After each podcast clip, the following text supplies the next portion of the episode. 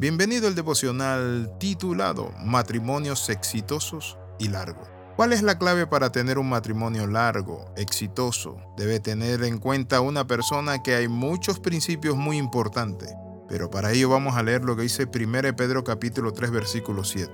De igual manera ustedes esposos sean comprensivos en su vida conyugal, tratando cada uno a su esposa con respeto ya que como mujer es más delicada y ambos son herederos del grato don de la vida. Así nada estorbará las oraciones de ustedes. En cierta ocasión llegué a una casa hace muchos años a visitar a un jovencito que era mi amigo, y cuando escuché la algarabía, es decir, su señora madre con un palo de trapeador estaba sacando a palazo de debajo de la cama a su esposo. Le pegaba. Ella era mucho más grande que él. Cuando vemos esto en el matrimonio encontramos que hay algunos matrimonios que son tinglados, es decir, son rines donde la gente pelea. La realidad es que para que un matrimonio sea largo, exitoso y duradero se necesita mucho amor para conseguirlo, puesto que no es para nada sencillo de conseguirlo, por cierto. Las relaciones humanas son complicadas por sí solas.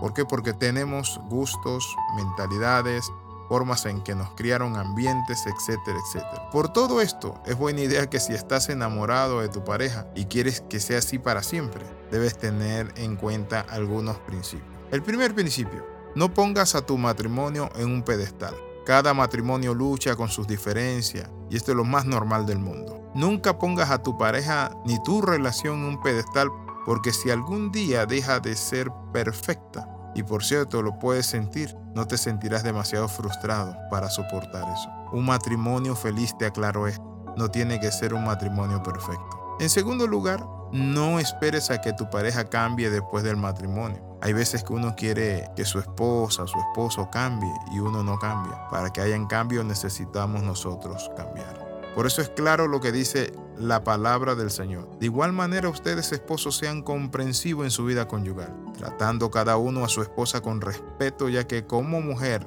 es más delicada que ustedes. Y ambos van a ser herederos de la salvación. Podemos ver entonces que tenemos que aprender a tratar a nuestra esposa o a nuestra pareja con dignidad y respeto.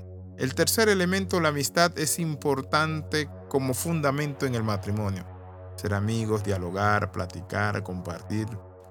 Eso es muy importante. Cuando las parejas tienen este elemento de la amistad, se mantienen firmes y son parejas que pasan por los embates de la vida sin tener pérdidas eternas. Así que el otro consejo es aprender a vivir con las diferencias. Siempre vamos a tener diferencias.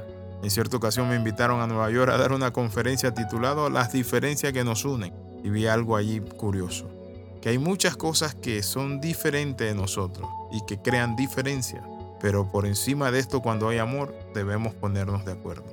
El acuerdo es muy importante. Ser paciente es el quinto elemento y cultivar el perdón. Si ustedes como pareja cultivan el perdón, se perdonan, se retroalimentan, ¿saben qué va a pasar? Ustedes van a permanecer como pareja o como matrimonio. El último elemento, invierta tiempo de calidad en su matrimonio. En el matrimonio el tiempo es valioso. Tiempo para dialogar, para comer, para salir. Tiempo para dedicarse y pasarlo juntos.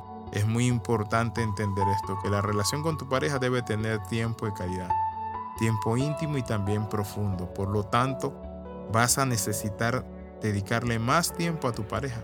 Así que en esta hora te invito a orar. Padre, en el nombre de Jesús, te pedimos que nos ayudes a cambiar y a tener matrimonios de éxito, pero también que sean largos, duraderos. En el nombre de Jesús oramos y damos gracias. Amén y amén escriba al más 502 42 45 60 89 y queremos invitarle para que usted también nos contacte porque vamos a estar dando y compartiendo un tiempo de capellanía, un curso de capellanía. Les saludo el pastor Alexis Ramos, nos vemos en la próxima. Chao. Bendiciones de lo alto.